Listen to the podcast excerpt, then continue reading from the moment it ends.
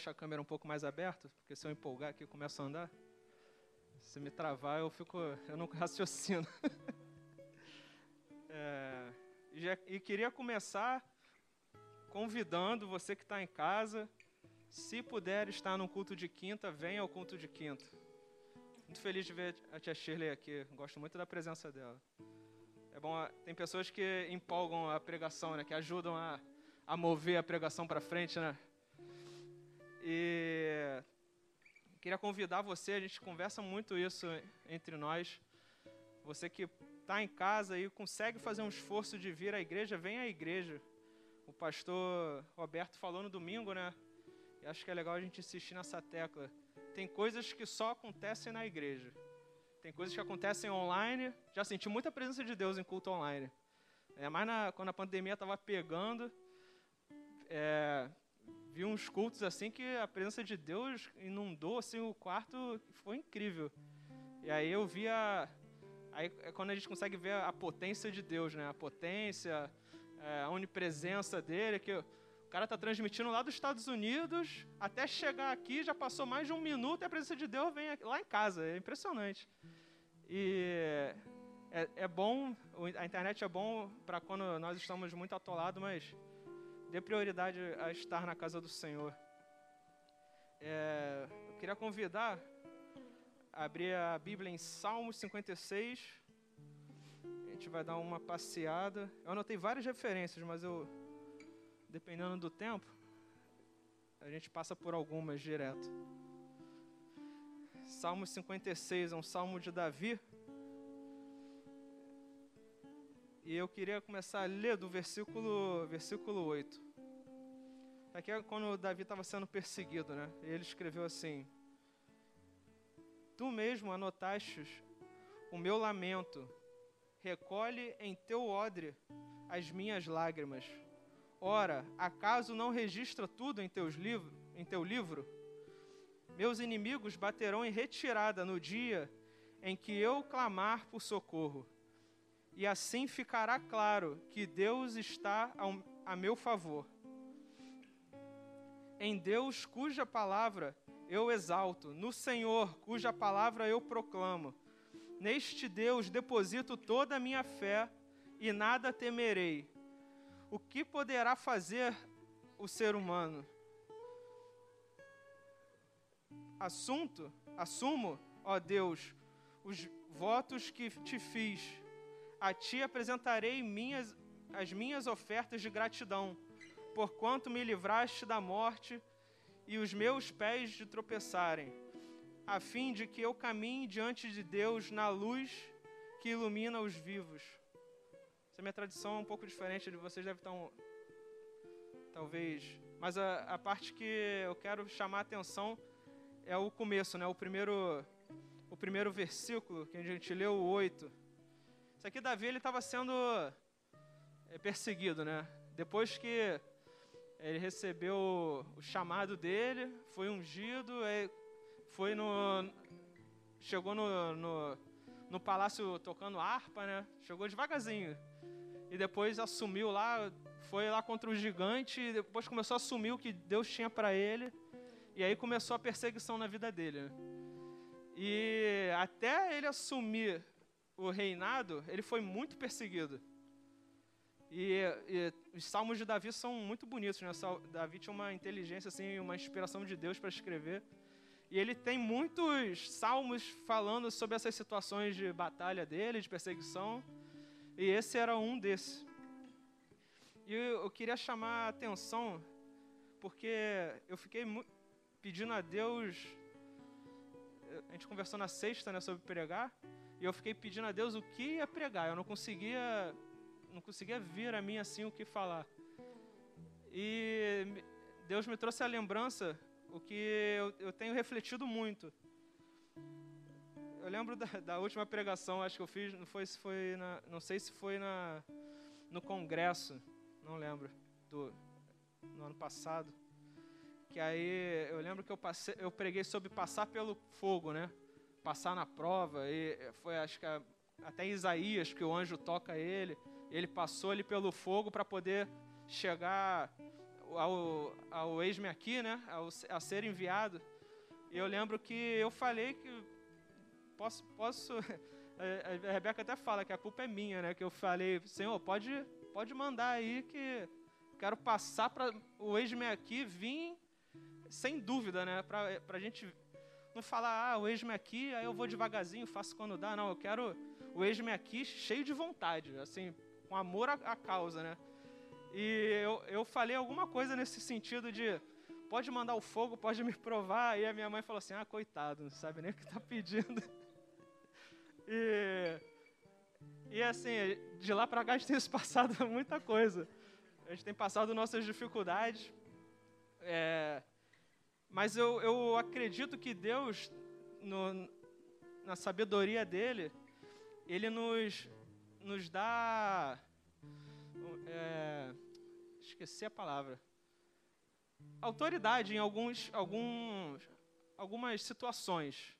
Tem pessoas que passaram por algumas situações, elas vão ter autoridade naquela situação, outras em outra situação. Por isso que, como igreja em um corpo, a gente soma e, e anda, cada um com a sua função, cada um com a sua experiência, cada um com o seu chamado, com o que Deus chamou para aquela, aquela vida. E, e Deus está me dando 30 situações para passar de uma vez só, por aí, assim. E eu, eu, vamos, seria a habilitação que eu queria falar, né? Deus habilitar a gente no, no, em, em, alguma área. E eu pedi, Deus está me dando.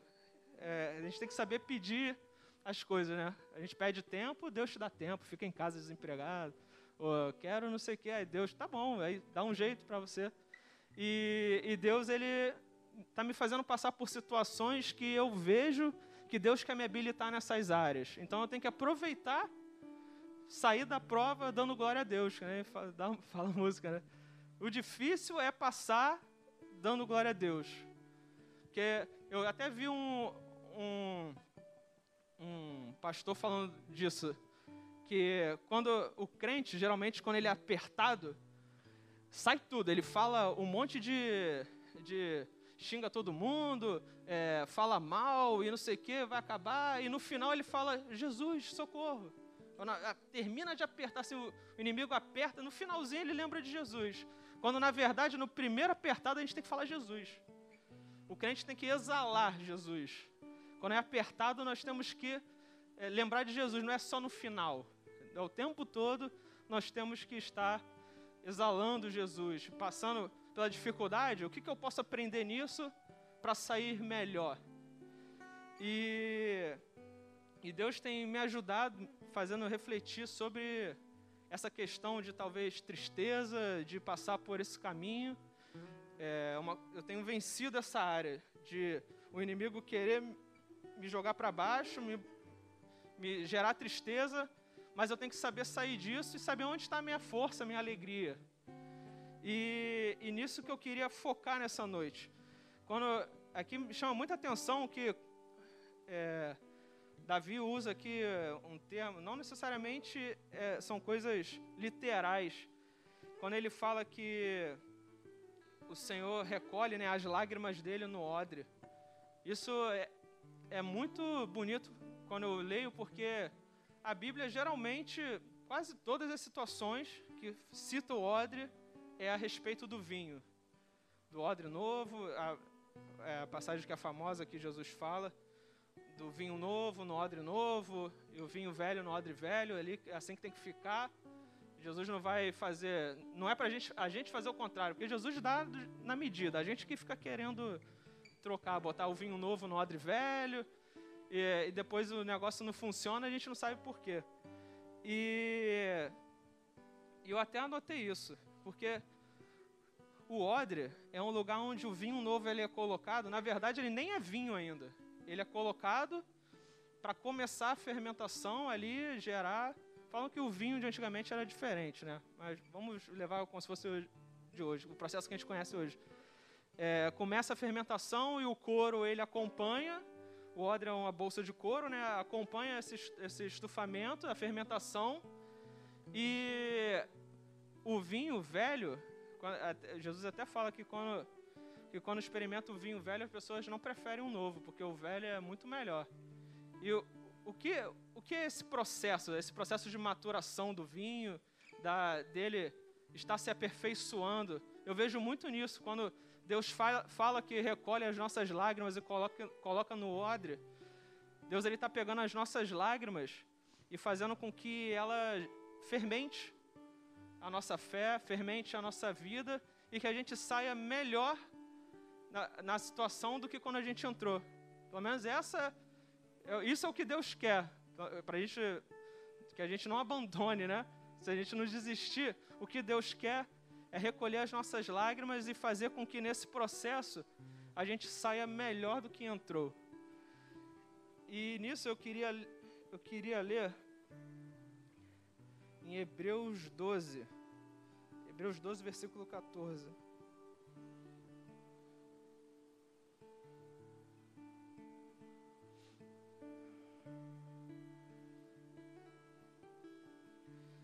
A questão dessa, de lágrimas, Hebreus 12, 14 até o 17, diz assim: Esforçai-vos para viver em paz com todas as pessoas e em santificação, sem a qual ninguém verá o Senhor. Vigiai para que ninguém se exclua da graça de Deus, que nenhuma raiz de mágoa venenosa brote e vos cause confusão, contaminando muitos. Em algumas versões vai estar raiz de amargura, né? Que não se abrigue entre vós nenhum imoral ou profano, como Esaú, o qual, por uma refeição desejada, vendeu todo, todos os seus direitos de herança como filho mais velho. E assim, como bem sabeis, quando mais tarde quis herdar a bênção, foi rejeitado e não teve como cancelar sua decisão, apesar de buscar, de ter buscado a bênção desesperadamente. Em algumas versões, na, provavelmente na tua versão vai estar escrito que é, ele buscou com lágrimas. E ele, ele, mas só que qual é a diferença? Em muitas passagens Deus fala que ele vai colher as nossas lágrimas e vai transformar em alegria. Só que no caso de Esaú, as lágrimas dele não vieram de arrependimento. É, Esaú, ele trocou o eterno, que era a primogenitura dele, do que ele ia herdar por um prazer momentâneo. Ele estava na necessidade, mas mesmo assim, não, ele não ia deixar de comer. Ele ia ser talvez o segundo a comer, não sei. E, e isso que nós temos que colocar na nossa mente, às vezes a gente trocar as coisas de Deus que são eternas por um prazer momentâneo da carne e depois na frente quando o bicho pegar, aí você fala assim, Jesus, já me desculpa, me arrependo, mas aquilo, aquilo não vir de coração, não é um, um arrependimento genuíno.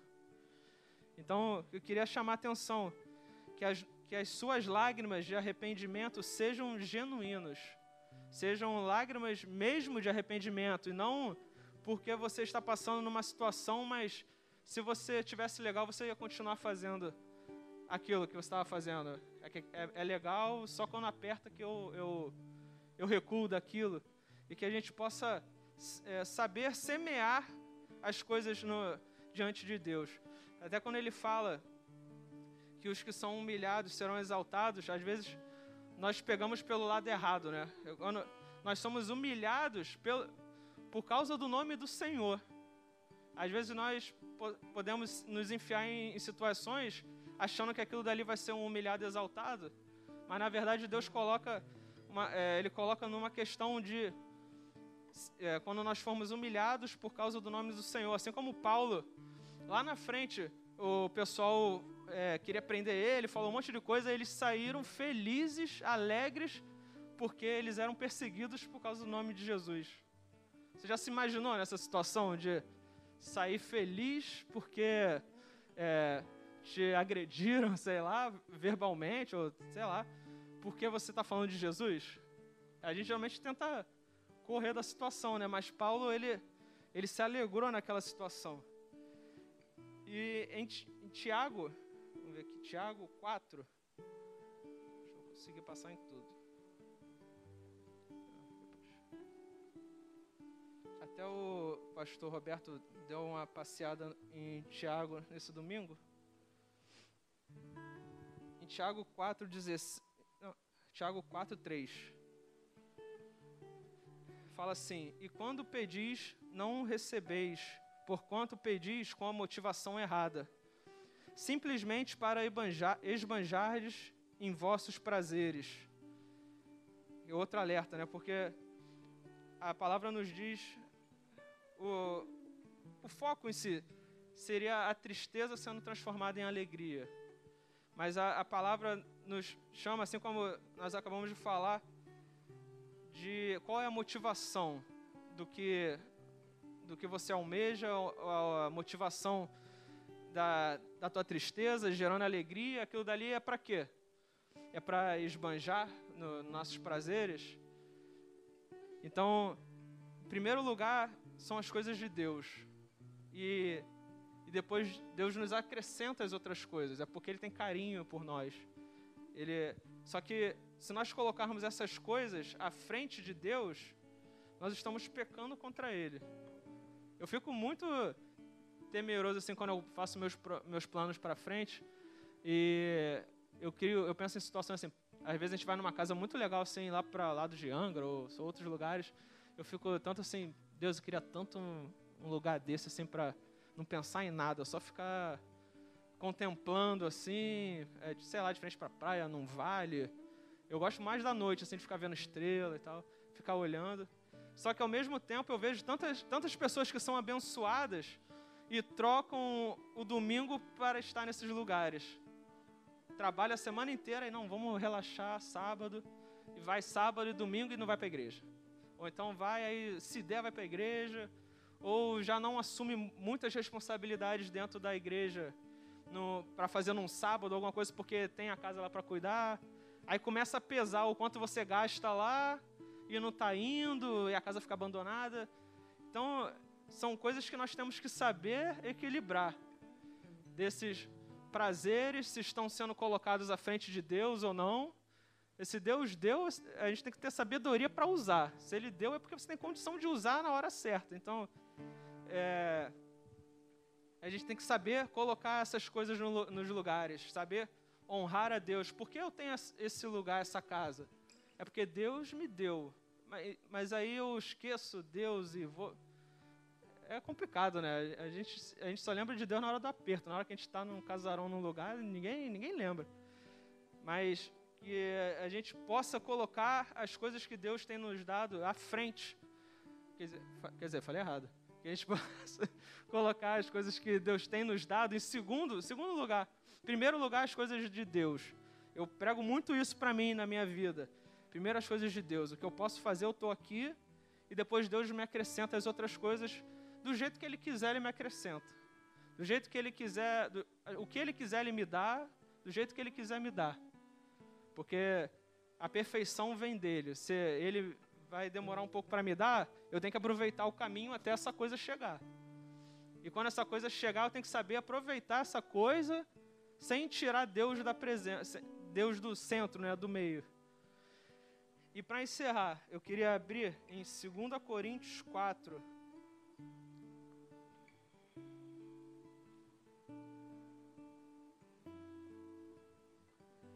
Quatro, dezesseis ao dezoito.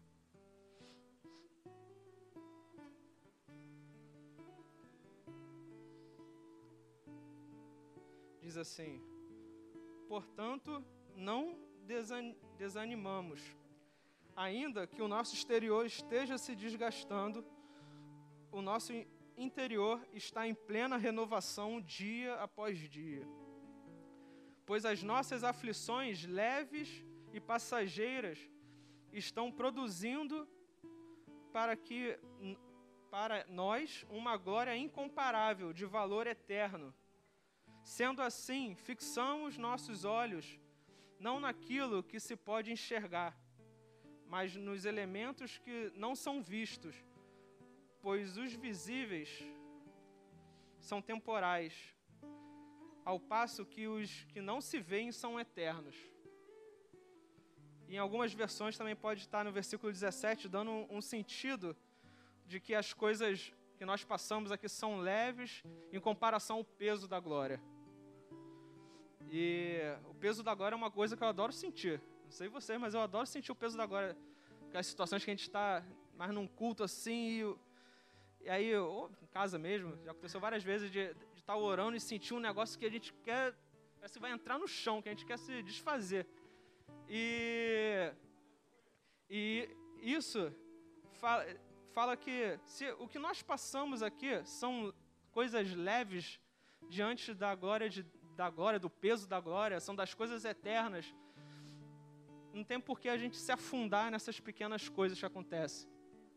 Independente do tamanho, se for muito grande, não se compara com o tamanho da glória de Deus, com o peso da glória. Paulo usa justamente essa, essa analogia de, de peso para nós termos entendimento disso, do que nós passamos aqui, pode bota, bota tudo aqui desse lado da balança. Se colocar a glória de Deus do outro lado, a, o peso da glória sempre será maior. Então, que a gente realmente não desanime, como fala, né?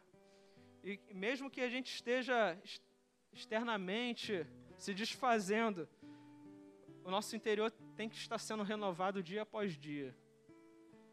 E quando eu leio isso, quando a gente pensa em nosso exterior está se desfazendo, a gente pensa lá, ah, a pele está, estou ficando velho, alguma coisa assim. Mas geralmente é a nossa mente que se desfaz, nosso coração que começa a se desfazer. Então que essas coisas estejam sempre nas mãos de Deus. As misericórdias do Senhor se renovam a cada manhã. Que a gente possa viver essa misericórdia do Senhor que se renova sobre a nossa vida e que as nossas aflições a gente possa ter entendimento que o que nós passamos em comparação à glória, isso não é nada. Jesus venceu o mundo. E, e a Bíblia fala que em todas as coisas Jesus foi tentado.